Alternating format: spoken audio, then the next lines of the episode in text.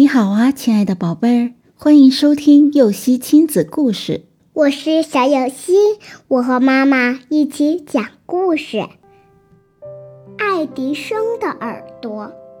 爱迪生很喜欢科学，他小时候就在自家的地窖里储存了几百个各种试验用的瓶子，建起了一个小实验室。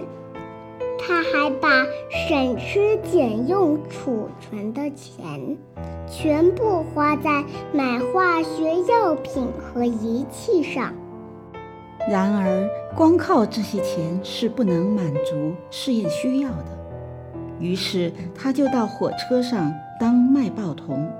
后来，他发现火车的行李车厢中有一间吸烟室未用。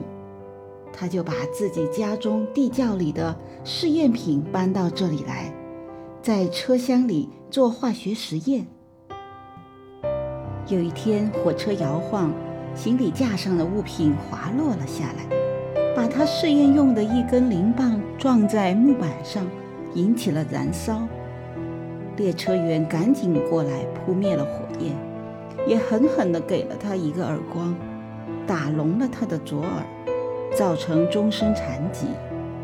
后来，爱迪生常说：“我真的感谢那位先生，在这个嘈杂的世界上，是他使我清静下来，不必堵着耳朵去搞实验了。”宝贝儿，爱迪生虽然被人打聋了一只耳朵，但他没有因此而怨恨对方，更没有停下他前进的脚步。这是多么伟大的包容心啊！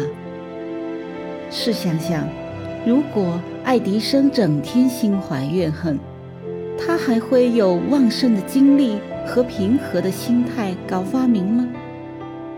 因此，爱迪生的宽容不仅是对列车员的原谅，更是对自己事业的成就。故事结束了。想听更多故事，赶紧订阅“游戏亲子故事”吧。